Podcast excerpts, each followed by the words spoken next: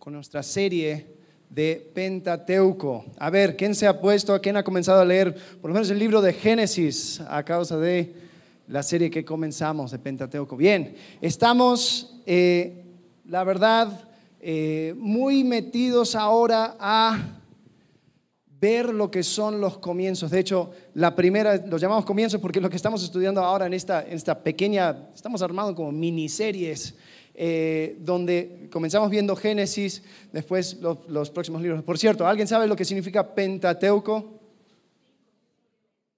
Los primeros cinco libros. Los judíos lo conocen como eh, el Torah, que son son, son esos, esos libros que ellos consideran que son las más importantes, escritos por Moisés, donde contiene la ley.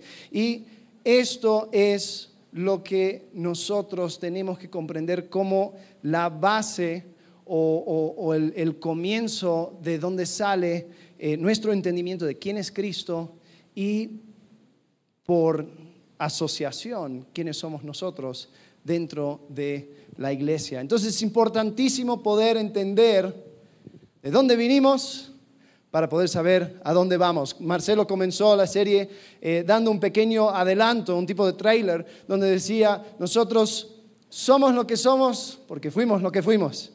Y al entender eh, los ejemplos, al entender eh, todo esto de los, de los comienzos, vamos a poder entender mejor nuestro presente. Pablo, la semana pasada, inició con Génesis capítulo 1, hablando acerca de eh, lo que fue la creación de Dios. La creación increíble, la creación que muestra la gloria, la magnificencia, la bondad, eh, la grandeza de Dios. Y viendo cómo es que nosotros podemos ahora eh, reconocer la obra de Dios en nuestras vidas. Ahora nosotros vamos a continuar con el libro de Génesis. Vamos a simplemente llegar hasta el capítulo 3 de Génesis, porque ahí es donde sucede algo que cambia absolutamente todo. Y lo conocemos como la caída. Para comenzar, quisiera contarles una historia. Eso es de un filósofo francés eh, Camus tenía de apellido, y él cuenta una historia extraña acerca de una pareja, hombre y mujer, que ellos em, estaban casados, ella se había casado de, una edad eh, muy joven, y eh, este hombre era un hombre de negocios. Vivían en un pueblito rural, alejados de la ciudad, y este hombre iba de aldea en aldea, en pueblito en pueblito, vendiendo su mercancía. Y esta mujer, habiéndose casado joven, eh, habían muchas cosas que ella tal vez nunca en su vida había experimentado. También viviendo en un, en un lugar, en una ciudad, una aldea pequeña, no había tantas oportunidades o cosas que ella había leído, leyendo muchos libros, escuchando la radio escuchando las novelas por la radio, eh, empezó a despertarse en ella un deseo de conocer lo que es la vida real, ¿no? Escuchando esas novelas acerca de las mujeres que entran en amor y desamor y con este y con otro y todo lo demás. Y, y ella empezó a resentir el hecho de que ella no tenía esas experiencias. Llega un día donde el esposo le sale una oportunidad de presentar su mercancía en la ciudad principal. Como iba a ser un viaje largo, iba, iba a ser por varios días, eh, el hombre le dice a su esposa, vamos juntos, tú y yo, y tú, vas a poder también ver la ciudad. En lo que van caminando hacia su hotel, ella ve exactamente lo que había soñado siempre la ciudad grande, los edificios, los olores, los sonidos, el movimiento de la ciudad, decía, este, esta es mi oportunidad. Entonces, llegando a su hotel, cruzaba por los bares, por los antros, por todos los lugares que se prenden de noche y es donde cada uno puede vivir y llevar a cabo los deseos que tiene muy guardado en su corazón. Llega la noche, el esposo se está preparando para su presentación, el próximo día se tiene que levantar muy temprano, así que se acuesta temprano. La mujer al lado de él en la cama no podía dormir. Podía dormir porque sentía que esta iba a ser su última oportunidad de experimentar lo que siempre había querido experimentar.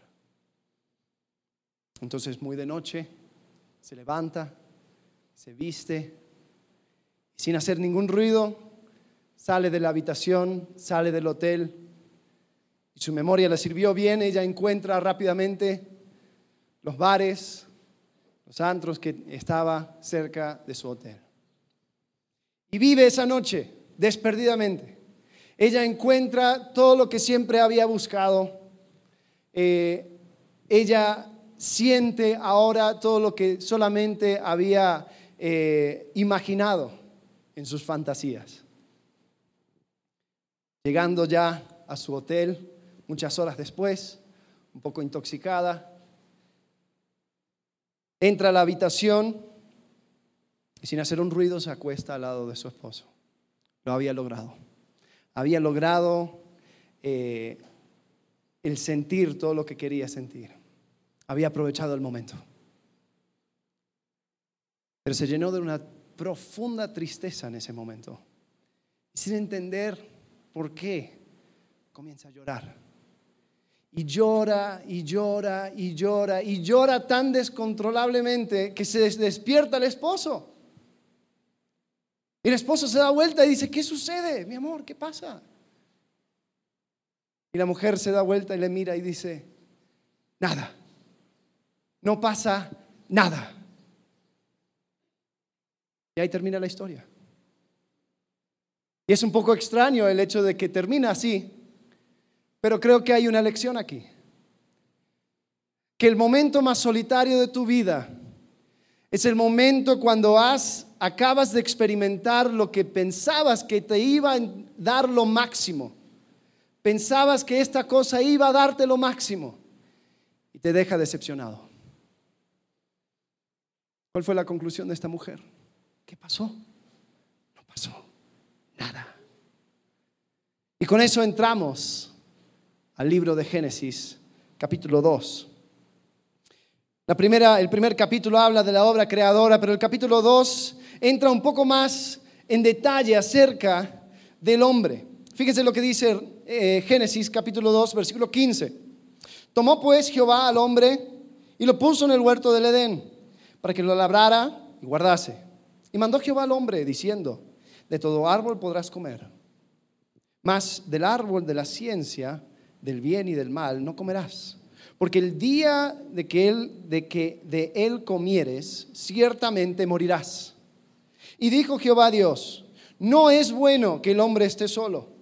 Le haré ayuda idónea para él. Este fue el primer momento donde Dios dice que algo no está bien. Jehová Dios formó pues de la tierra toda bestia del campo y toda ave de los cielos y las trajo a Adán para que viese cómo las había de llamar. Y tomó lo que Adán llamó a los animales, y todo lo que Adán llamó a los animales vivientes, ese es su nombre. Y puso Adán nombre a toda bestia y ave de los cielos y a todo ganado del campo, mas para Adán no se halló ayuda idónea para él. Entonces Jehová Dios hizo caer sueño profundo sobre Adán, y mientras éste dormía, tomó una de sus costillas y cerró la carne en su lugar. Y de la costilla que Jehová Dios tomó del hombre, hizo una mujer y la trajo al hombre. Dijo entonces Adán, esto es ahora hueso de mis huesos y carne de mi carne. Esta será llamada varona, porque del varón fue tomada. Por tanto, dejará el hombre a su padre y a su madre y se unirá a su mujer y serán una sola carne. Y estaban ambos desnudos, Adán y su mujer, y no se avergonzaban. Y aquí está el ideal, el propósito inicial para el hombre desde Dios en el huerto del Edén. Aquí encontramos lo que Dios quería para el hombre. Fíjense, Él quería para el hombre obediencia a Dios, que, el hombre obedeciera a Dios a causa de que Dios quería lo mejor para el hombre.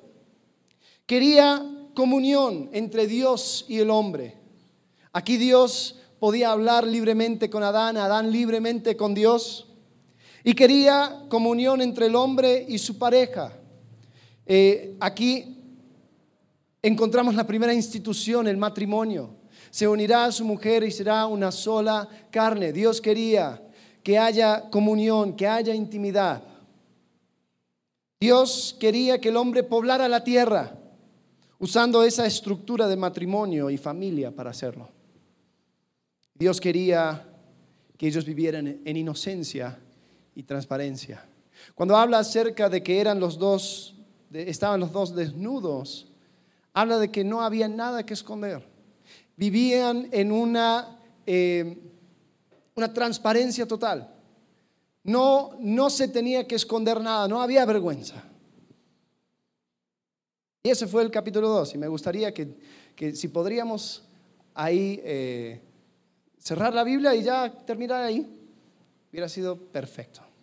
Desafortunadamente hay un capítulo 3. En el capítulo 3, en los primeros seis versículos, se echa a perder todo lo que Dios había creado para el hombre. Fíjense,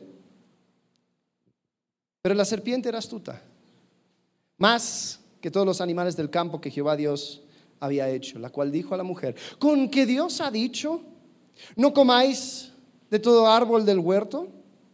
Y la mujer respondió a la serpiente, del fruto de los árboles del huerto podemos comer, pero del fruto del árbol que está en medio del huerto, dijo Dios, no comeréis de él, ni le tocaréis para que no muráis.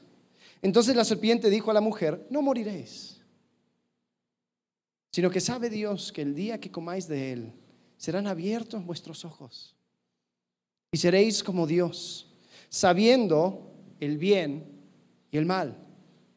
Y vio la mujer que el árbol era bueno para comer y que era agradable a los ojos y árbol codiciable para alcanzar la sabiduría.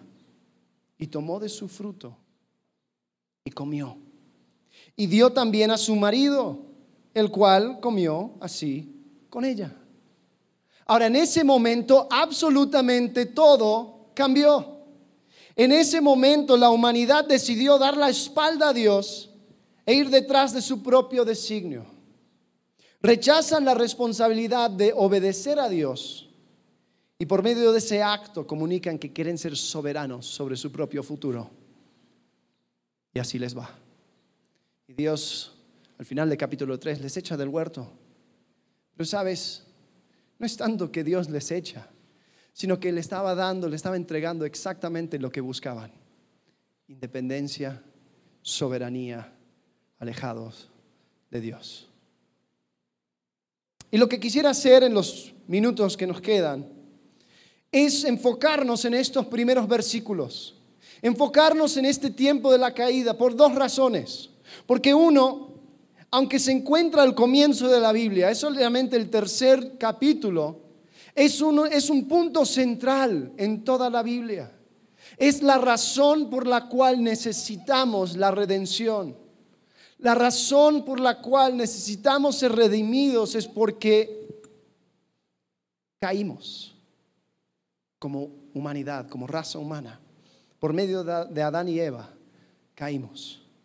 Y la segunda razón es porque las tácticas del enemigo no cambian. Nadie va a cambiar una táctica que funciona, ¿no? El diablo sigue usando los mismos engaños para atraparte a ti y a mí hoy en día. Y al final la caída, si están tomando notas, se podría definir como esto. Un engaño antiguo apelando a corazones que no aprenden resultando en consecuencias que no cambian. Un engaño antiguo apelando a corazones que no aprenden, resultando en consecuencias que no cambian. Y vamos a verlo una vez más, los seis versículos, pero vamos a ver y, parar en ciertos momentos, tratando de entender cronológicamente qué es lo que sucedió. Vamos a tratar de desempacar la mentira y el engaño para poder también exponer en tu vida y en mi vida los lugares donde hemos también tragado el engaño del diablo. Así que vamos a entrar, comenzando con la serpiente. La primera cosa que hace la serpiente es que siembra dudas, siembra dudas. ¿Cuál es la primera pregunta que hace la serpiente? La primera cosa que sale de su boca. ¿Qué dice? ¿Con que Dios ha dicho? ¿Con que Dios ha dicho, no comáis de todo árbol del huerto? Ahora, la manera en que lo está diciendo, está básicamente diciendo, oye, ¿es en serio que Dios no te deja comer de ningún fruto? ¿Es, ¿Es, real, es verdad de que tú no puedes, estás prohibido de comer cualquier fruta o fruto del árbol? Y comienza con una duda, comienza con una exageración más bien, para hacer que Eva empiece a pensar en la prohibición que Dios le había dado. Él exagera para que al momento de que Eva le contrarreste, se vaya un poco más allá de la línea. Es como cuando los vendedores, muchos, de la gente que venden algo, saben muy bien que tú comienzas con un precio muy alto para que cuando ellos te den otro precio, eh, te den un precio más o menos parecido a lo que tú diste. Y Satanás comienza con una exageración. Dice, con que Dios ha dicho no comáis de ningún árbol del huerto.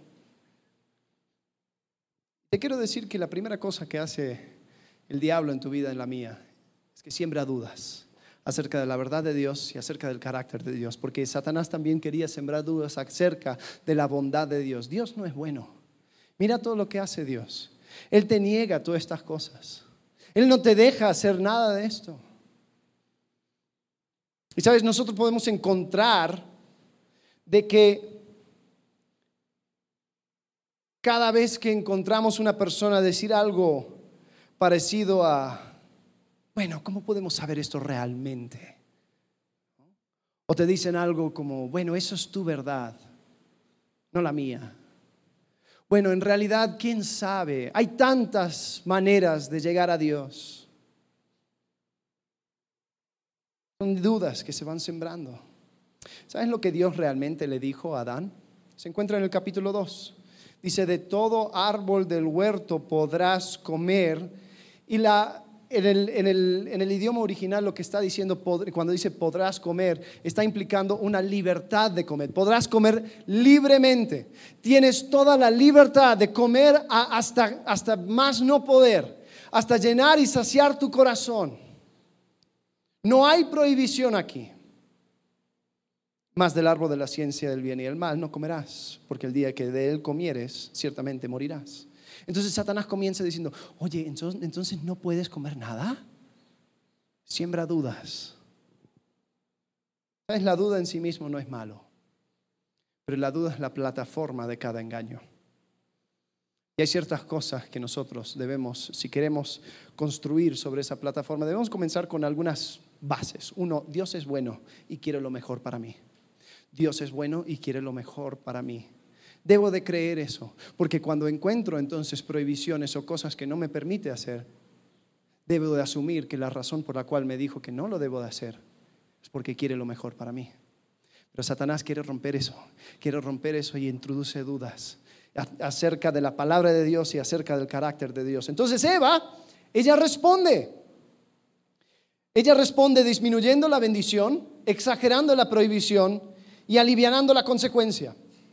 Fíjate, versículo 2. La mujer respondió a la serpiente, del fruto de los árboles del huerto podemos comer. Ahora, no es tan obvio en el español, pero si vamos al original, encontramos que ella escoge una palabra que no implica esa misma libertad que dio Dios. No dice, de todo árbol del huerto podemos comer libremente.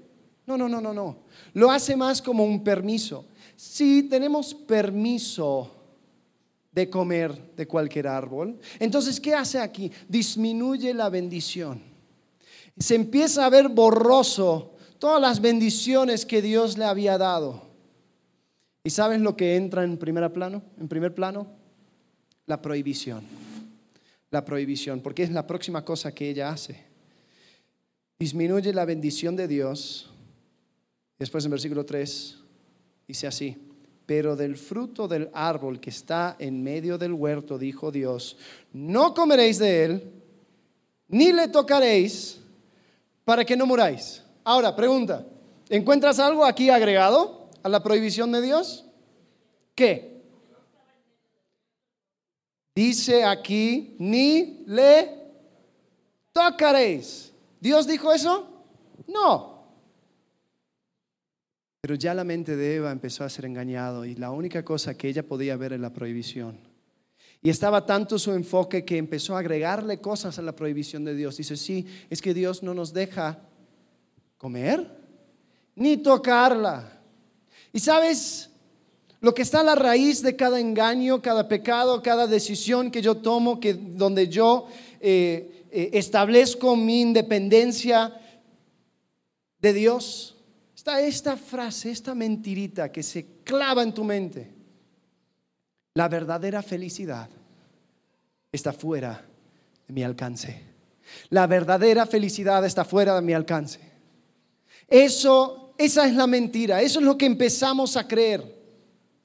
Entonces decimos, yo tengo que ir más allá de lo que Dios me ha permitido, porque ahí encontraré la verdadera felicidad. Lo único que Dios tiene para mí son prohibiciones. Lo único que Él tiene para mí es una vida de reglas. Y para comprobármelo a mí mismo, empiezo a agregar reglas que ni, siquiera nunca estuvieron. Ahora, tal vez es una buena idea que ella no toque el fruto prohibido, ¿no? Está bien. Así como en muchas iglesias hay ciertas prohibiciones que, dicen, bueno, nosotros no hacemos esto o se sugiere que no se haga esto o lo otro. Pero el error es cuando empezamos a decir, Dios dijo, porque Dios se vuelve un Dios de reglas. Pero Dios no es un Dios de reglas, Ese es un Dios de libertad. Y da la verdadera libertad. Nos permite poder vivir y llevar a cabo el propósito de nuestra existencia. Pero qué rápido somos engañados. Eva disminuye la bendición de Dios. Exagera la prohibición de Dios. Y, seamos sinceros, no, no, no lo hacemos nosotros. Empezamos a creer que la gran bendición de Dios ahora se vuelve una jaula y lo que realmente necesitamos para hacernos felices está justo fuera de nuestro alcance. Creo que aunque sí, sí, sí, la bendición de Dios del matrimonio es todo bueno y todo bonito, yo necesito una relación íntima con esa persona que está justo afuera de esta relación. Yo necesito salir de donde Dios me ha permitido tener esta libertad y bendición para poder experimentar por mí, por mí, por mí en mi propia experiencia, lo que es ilícito.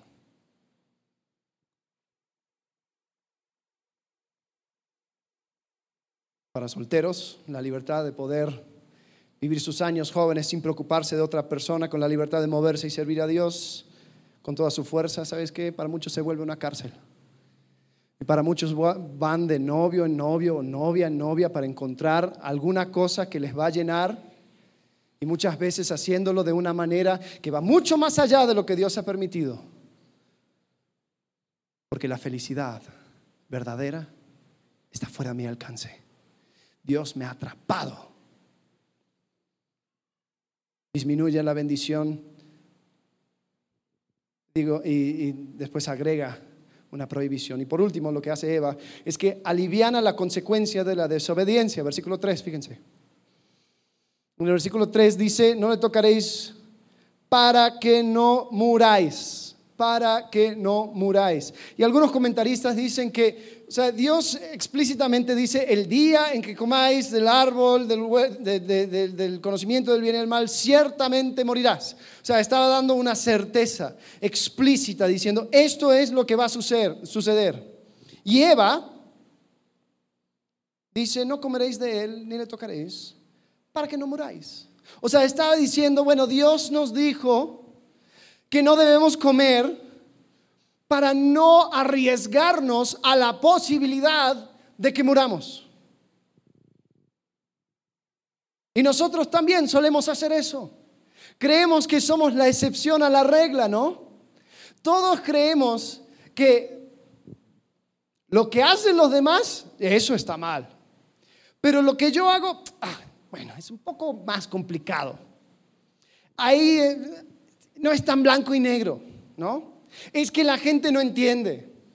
Eh, hicieron un estudio con, con hermanos, hermanos mayores y hermanos menores, donde entrevistan al hermano mayor y le preguntan acerca del hermano menor y dicen, oye, eh, ¿es cierto que tu, hermanito no puede comer eh, galletitas fuera de, los horarios de la comida? No, no, no, mi hermanito no puede, porque eso está mal, porque mami dijo que, que él no puede hacer eso. Y, Después le preguntaban a él, ¿y, tú crees que tú puedes? Bueno, eh, yo sí puedo porque, porque yo entiendo eh, lo que es el comer y, yo sé que no debo comer demasiado para después no arruinar la cena, ¿no? Entonces, vaya, habían, siempre, siempre entendían exactamente cuáles eran las, las prohibiciones para otros, pero cuando se aplica a uno mismo, ahí dejan un poco de espacio, ¿no? Y lo hacemos. Nosotros constantemente estamos haciendo un huequito en las reglas para que nosotros pudiéramos entrar. Pero cuán rápido juzgamos a los demás, ¿no? Eso está mal. Pero para mí, pues... Y Eva tal vez se pensaba la, excepción a la regla. Decía, bueno, Dios me dijo que, que no lo tocara, que no lo comiera para que no muera, pero yo no voy a morir. ¿Y sabes lo que hace Satanás? Agarra ese sentimiento y corre con eso. Porque ¿cuál es la próxima cosa que sale de la boca del, diablo, de la serpiente? Dice, versículo 4, no moriréis. No moriréis. O sea, Satanás va desde sembrar una duda y se extiende a directamente negar la palabra de Dios. Y niega las consecuencias de la desobediencia. No moriréis. De esta manera pasó de simplemente dudar la veracidad de la palabra de Dios a directamente llamarlo una mentira. Cuando nosotros pecamos, cuando nosotros transgredimos la ley de Dios, cuando nosotros vamos más allá de lo que está permitido, estamos diciendo a Dios, Dios, tú eres un mentiroso.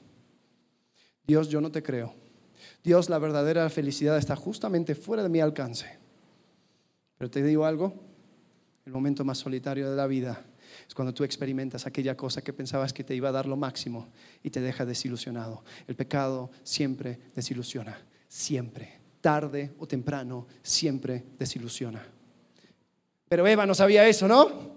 Ella estaba pensando que estaba al borde de hacer una, no sé, a, a llegar a un nuevo conocimiento, a un nuevo plano de su existencia. Y la serpiente le da un poco más de, herramientas para seguir pensando esto. Porque lo que la próxima cosa que hace es que justifica la transgresión, sugiriendo que el motivo de la prohibición es egoísta. Mira lo que dice en versículo 5. Dice, no moriréis, sino que Dios sabe que el día que comáis de él, serán abiertos vuestros ojos y seréis como Dios, sabiendo el bien y el mal. ¿Qué es lo que quería expresar la serpiente con esto? Estaba diciendo, Dios está escondiendo algo de ti. Dios en su egoísmo no quiere que tú alcances este plano de conocimiento, sino que se lo ha guardado para Él. Sino que tú al estar prohibido de participar de este conocimiento, está dejando como inferior. Lo curioso es que no es necesariamente mentira lo que dijo la serpiente. Porque dijo que el momento que comas serán abiertos tus ojos y seréis como Dios. ¿Sabes? Sí, era cierto. Iban a ser como Dios en el sentido de que iban a tener conocimiento del bien y el mal. En este momento eran puramente inocentes y no sabían lo que era el mal. Ahora al participar del pecado, iban a ser como Dios en ese sentido. Lo que el diablo dejó a un lado era el hecho de que iban a estar muy alejados de Dios, porque ahora iban a dejar a un lado su pureza y su inocencia. y se iban a manchar con el pecado, alejándose así de Dios.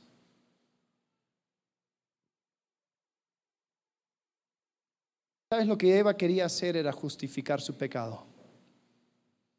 Quería justificar el hecho de que aunque Dios se lo prohibió, ella tenía que hacerlo. Ella tenía que traspasar las reglas. ¿Por qué? ¿Sabes? Nuestra mente siempre está tratando de justificar nuestro pecado. ¿Sabes por qué? Porque cada ser humano tiene que acostarse por las noches, poner su cabeza sobre la almohada y dormir. Y yo no puedo dormir si mi conciencia me está acusando todo el tiempo. Entonces, ¿qué hago? Lo justifico. Justifico mi pecado. ¿Qué digo? Digo cosas como, yo merezco esto. Yo merezco esto. ¿No? Digo cosas como, nadie me entiende. O tal vez digo cosas que atacan a la otra persona y digo, bueno, esta persona me ha herido y él tiene que sentir lo que yo sentí. Por eso yo voy a actuar así en, su contra. ¿no? Digo cosas como, bueno, es un poco más complicado de lo que parece mi situación. O digo, yo soy así, este es mi carácter, yo no lo puedo cambiar, entonces yo digo las cosas como son, ¿no? Con enojo y con violencia, pero, pero, pero yo sí digo la verdad. Y lo justifico, y lo justifico, y lo justifico, y lo justifico. Eva quería justificar su pecado diciendo, ¿sabes? La razón por la cual Dios me lo prohibió es porque Él es egoísta. Y al final, ¿qué hace Eva? Ella mira, ella codicia y ella toma. Versículo 6. Y vio la mujer que el árbol era bueno para comer y que era agradable a los ojos y árbol codiciable para alcanzar la sabiduría, y tomó de su fruto y comió, y dio también a su marido, el cual comió así como ella. Ahora esa última parte del cual comió así como ella, lo que, lo que da a entender es que Adán estaba junto a ella. No era que Eva fue y fue a su bodega y dijo, oh, Adán, mira lo que encontré, eh, cómelo. No, Adán estaba ahí al lado de ella y estaba escuchando todo lo que decía la serpiente. Solo que como buen marido se callaba la boca y permitía que ella cometiera el error por él. Eso es lo que nos encanta hacer. No tomo la responsabilidad para después acusarte. Y encontramos que ella, fíjense, vio la mujer que era codicia, eh, que, el árbol era bueno para comer. Primero entra por los ojos, los deseos de los ojos, que era agradable a los ojos y árbol codiciable para alcanzar la sabiduría, los deseos de la carne. Y tomó de su fruto y comió y dio también a su marido y él comió, así como ella, la vanagloria de la vida. Encontramos aquí que Eva terminó llevando a cabo ese pecado. Satanás no le forzó. Satanás no eh, la obligó a nada. Sí la engañó, pero la que tomó la decisión era Eva. Al fin. Y mira, en ese momento absolutamente todo cambió. Versículo 7. Entonces fueron abiertos los ojos de ambos. Ah, ahí está. No era mentira. Y conocieron, ¿qué conocieron? Conocieron que estaban desnudos. Entonces cosieron hojas de higuera y se hicieron delantales. Y oyeron la voz de Dios que, que paseaba por el huerto al aire del día y el hombre y su mujer se escondieron de la presencia de Jehová Dios entre los árboles del huerto. Mas Jehová, Jehová Dios llama al hombre y le dijo, ¿dónde estás tú? Y él respondió, oí tu voz en el huerto y tuve miedo porque estaba desnudo y me escondí. Y Dios le dijo, ¿quién te enseñó que estabas desnudo? ¿Has comido del árbol de que yo te mandé no comieses? El hombre respondió, la mujer que me diste por compañera me dio del árbol y yo comí. Entonces Jehová Dios dijo a la mujer, ¿qué es lo que has hecho? Y dijo la mujer, la serpiente me engañó y comí. Ahora miren esta escena. Mira cómo se tira abajo absolutamente todo lo que Dios quería para el ser humano. Cuando Dios, en vez de obediencia, lo que quería Dios para con el hombre, el deseo de independencia les hizo violadores de la ley. En vez de comunión con Dios y el hombre, y entre el hombre y su pareja, le tienen miedo a Dios y sienten vergüenza entre ellos. En vez de asumir la responsabilidad, Adán le echa la culpa a Eva, quien se lo echa a la serpiente. Dios había dado responsabilidad al hombre, le había dado trabajo. La gente dice que el trabajo es, a causa del pecado. No, no, no, el trabajo es bueno. La responsabilidad es algo bueno, es algo dado por Dios. Pero con el pecado, ¿qué hace el hombre? Se desquita de, la responsabilidad. No, no, no, yo no fui, fue otro. En vez de la unidad matrimonial, Adán implica que su esposa es una maldición de Dios. La mujer que tú me diste. Dios, yo no hubiera estado en esta posición si tú no me hubieras dado esta mujer. En vez de inocencia y transparencia, sin nada que esconder, hay miedo y hay vergüenza. Libres del pecado no hay necesidad de, arroparse. Este es el punto de, la desnudez. Mucha gente dice, ¿por qué estaba desnudo Adán y Eva? Era porque libre del pecado, estás expuesto, estás vulnerable y está bien.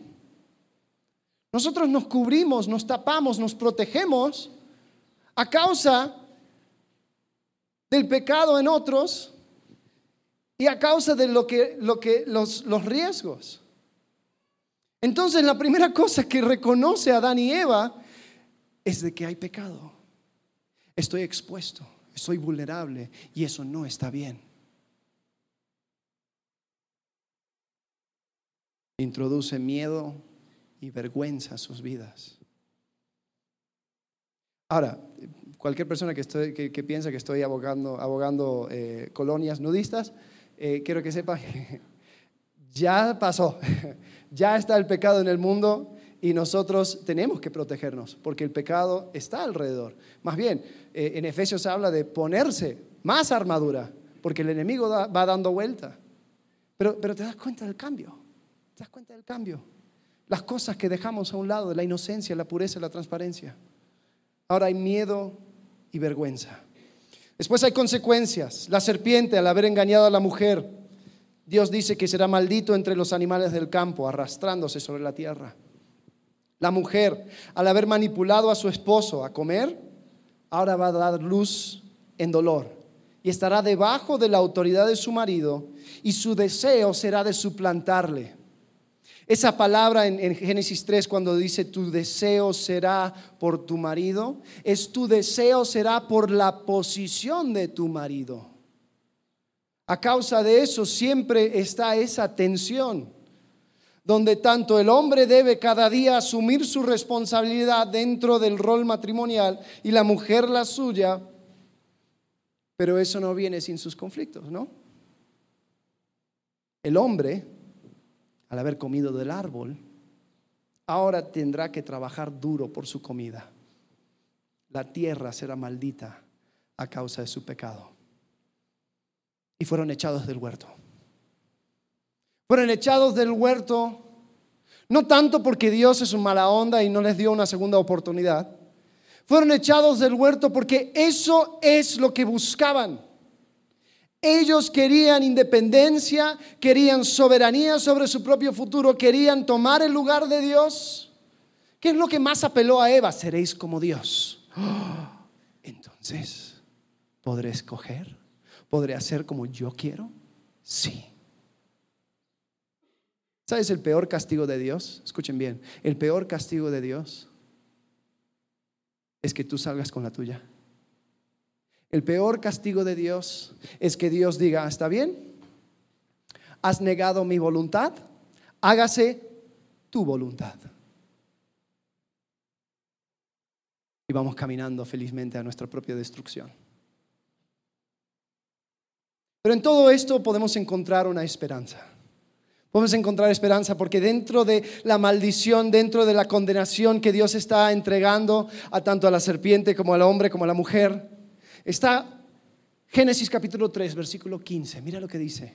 Génesis 3:15. Eso se conoce como el protoevangelio, el primer evangelio. Dice, pondré enemistad entre ti y la mujer. Está hablando la serpiente. Más bien, está hablando al poder detrás de la serpiente, quien es Satanás. Y entre tu simiente y la simiente suya, esta, ¿quién? La simiente de la mujer, te herirá en la cabeza y tú le herirás en el calcañar. Una herida en el calcañar no es de muerte, pero una herida en la cabeza sí. Dios está diciendo esto. Va a llegar alguien en la línea de la mujer que va a tratar una vez y por todas con el pecado. Tú vas a hacerle daño, sí, pero este va a terminar, va a acabar con el poder del pecado. ¿Quién fue aquel Salvador? Jesús. Jesús fue aquel que trató una vez y por todas con el pecado. Y aún en medio de la condenación, de la pena, de la vergüenza, del miedo, Dios dice, hay un plan. Tengan esperanza. Tengan esperanza. Y otra cosa que Dios hace con Adán y Eva es que quita su ropa barata de hojas, que no iba a durar más de seis horas, y crea para ellos vestiduras de piel. Ahora, ¿de dónde vino esa piel? Vino de un animal. Un animal que tuvo que morir a causa del pecado de Adán y Eva. Y Dios con, por medio de ese acto les estaba mostrando algo. Alguien tiene que pagar por el pecado. El pecado siempre trae consecuencias. Alguien tiene que morir.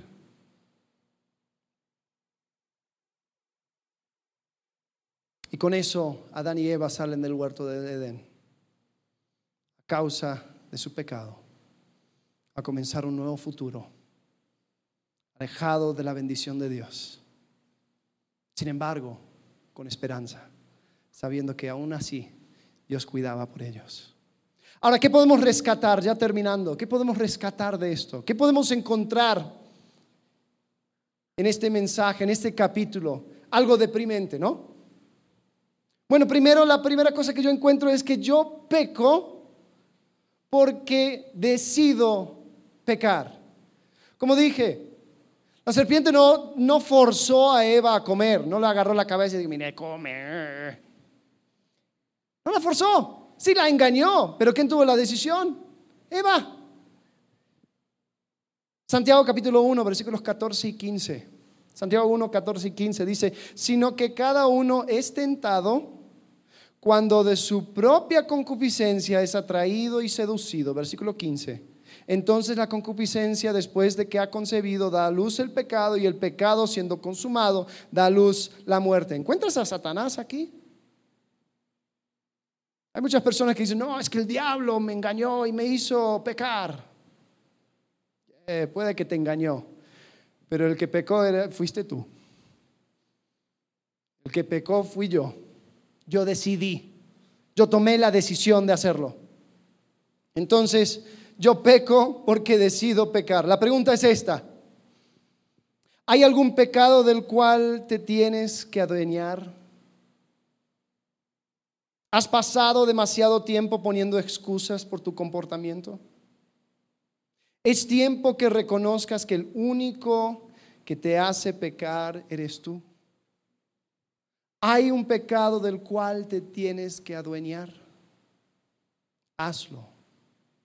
Porque el primer paso de la redención es un reconocimiento de culpa de tu parte, de mi parte. La primera cosa que, que, digo cuando llego delante de la cruz es, soy pecador, no soy merecedor de tu gracia. Por eso necesito salvación. De otra manera, pues sigo pasando, sigo diciendo, no es mi culpa, no es mi culpa, no es mi culpa, no es mi culpa. Pero la verdad es que yo peco porque decido pecar. Segunda cosa, nosotros tenemos todas las herramientas necesarias para resistir el pecado. Tenemos todas las herramientas. 1 Corintios 10, 13 dice así, no os ha sobrevenido ninguna tentación que no sea humana Pero fiel es Dios, que no os deja ser tentados más de lo que podéis resistir, sino que dará también juntamente con la tentación la salida para que podáis soportar. Esa primera parte no os ha sobrevenido ninguna tentación que no es humana. Es decir, lo que te pasa a ti ha pasado a muchos de, muchas otras personas. Así que no creas que fue una tentación de sobremanera que no podías resistir, que hoy no. Tú tienes todas las herramientas. ¿Sabes? Jesús, el Hijo de Dios, al cual a, veces evitamos, evitamos usarle como ejemplo porque pues él era Dios, ¿no? ¿Cómo, cómo voy a...? No. Jesús, cuando él fue tentado, ¿sabes lo que usó? No usó relámpagos de sus ojos o algún, alguna cosa, ah, quítate de mí, Satanás. No, no, no. Él usó la palabra de Dios. Él usó las mismas palabras que están a nuestro alcance para poder resistir el diablo. Tú y yo tenemos todas las herramientas necesarias para poder resistir el pecado. Entonces, yo peco porque decido pecar, tenemos todas las herramientas necesarias y por último, el hecho de que siempre hay lugar en la cruz. Siempre hay lugar en la cruz. Al pie de la cruz podemos encontrar la salvación y el perdón. Primera de Juan, capítulo 1, versículo 8. Dice, si confesamos, si decimos que no tenemos pecado, nos engañamos a nosotros mismos y la verdad no está en nosotros. Versículo 9, si confesamos nuestros pecados, Él es fiel y justo para perdonar nuestros pecados y limpiarnos de toda maldad. ¿Sabes? Nosotros vamos a caer. Vamos a regarla. Vamos a tropezar. Vamos a cometer errores. Vamos a caer en pecado. Pero podemos saber que Dios ya trató con ese pecado. Adán y Eva miraba hacia adelante apuntando al Mesías. Nosotros podemos mirar hacia atrás a la cruz. Y decir, eh, fue ese Mesías, aquel, aquella simiente de la mujer, quien trató con el pecado, hiriendo una vez y por siempre el poder del pecado. Y puedo llegar a la cruz y puedo arrodillarme y puedo pedir que Él me perdone Tienes la confianza que Él es fiel y justo para hacerlo. Así que, iglesia, este fue el peor momento de toda la humanidad. Génesis capítulo 3. De aquí brota nuestra necesidad de un redentor. Pero gracias a Dios él proveyó esa redención por medio de Jesucristo. Así que la próxima vez que estoy confrontado con el pecado, con la tentación, con la duda, recuerden, la caída fue un engaño antiguo para corazones que no aprenden teniendo consecuencias que no cambian. No caigamos los mismos errores. Porque te puedo prometer que el momento más solitario de tu vida es cuando tú experimentas lo que creías que te iba a dar lo máximo y te deja defraudado. El pecado siempre, siempre, siempre nos deja defraudados. Vamos a orar. Padre, te agradecemos por tu palabra. Damos gracias porque podemos aprender, Señor, de estos ejemplos. Señor, te pido que podamos aprovecharlas al entender, Señor, cuál es el engaño del enemigo y prepararnos, Señor, para poder glorificarte en esos momentos cuando estamos siendo tentados. Gracias porque no nos ha sobrevenido ninguna tentación que no sea humana, sino que tú has dado tu Espíritu Santo Tú has dado tu palabra, tú has dado una puerta abierta a tu trono para poder hablar contigo en oración. Señor, queremos resistir. Queremos rechazar el engaño del enemigo. Y Señor, dentro de esta historia de la caída también hay motivo de agradecimiento, porque tú entregaste tu Hijo unigénito para morir y pagar la consecuencia de nuestro pecado. Te agradecemos. En el nombre de Cristo Jesús. Amén.